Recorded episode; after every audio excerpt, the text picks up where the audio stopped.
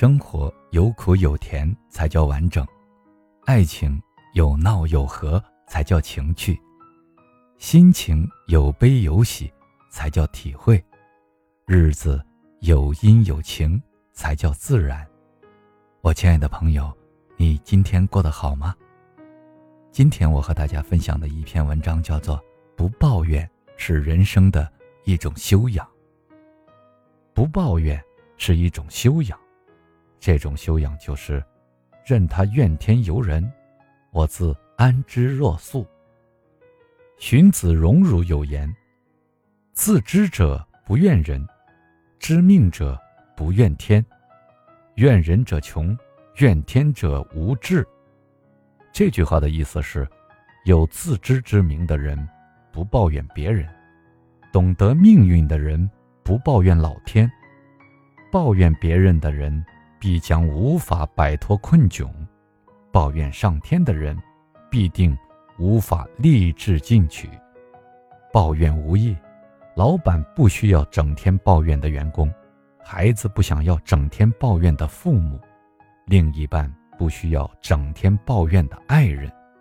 抱怨带给周围人的除了痛苦，就是烦扰。所以，不抱怨就是最好的正能量。曾在书中看到这样一个故事：一家大型公司正在裁员，Jelly 和 Lucy 都不幸的上了解雇名单，被通知一个月之后离职。Jelly 回家后一整夜没有睡着，第二天更是十分气愤，逢人就大吐冤情。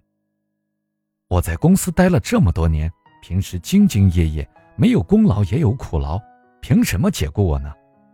刚开始的时候，其他同事出于同情还安慰他几句，可 Jelly 老是满口抱怨，就让人烦了。他还含沙射影，说自己被解雇是遭人陷害，看谁都不顺眼，对谁都没有好脸色，闹得大家都怕碰到他，见他来了就远远躲开或绕道而行。不仅如此，Jelly 还把抱怨之气发泄在工作上。反正我在这儿只有一个月了，干好干坏都一样，不如干坏一点，让陷害我的人和老板都遭受损失。结果他的工作做得相当糟糕，而 Lucy 在看到了自己的名字上了解雇名单后，也难过了一晚上。但他的想法却和 Jelly 截然不同。既然只有一个月的时间，不如给大家留下好印象。他没有向任何人抱怨自己被解雇的事儿。别人偶尔提起时，他也只说自己能力不足，应该淘汰。他还逢人就道别：“再过些日子我就要走了，不能再与你们共事了，请多保重。”大家见他这么重感情，反而更亲近他，这让他的心情好了很多。在工作上，Lucy 认为再岗一天就应该负责任一天，给公司、老板和同事留下一些美好的回忆。即使我走了，也会有人夸我、想念我。一个月很快到了，Jelly 如期离职，Lucy 却被老板留了下来。老板说：“像 Lucy 这样不抱怨、积极向上的员工，正是我们需要的。我们怎么舍得他离开呢？”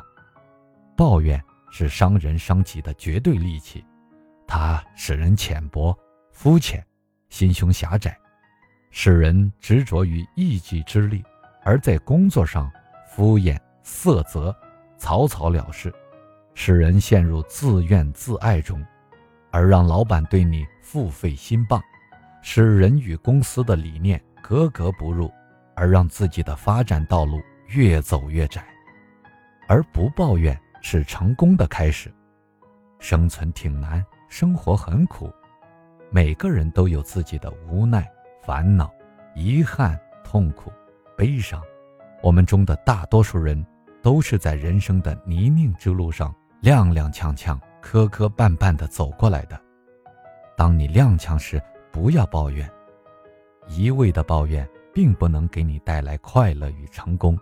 当你磕绊时，要学会多一分理解，少一分抱怨，学会用不抱怨的态度面对人生路上的种种不公与不堪。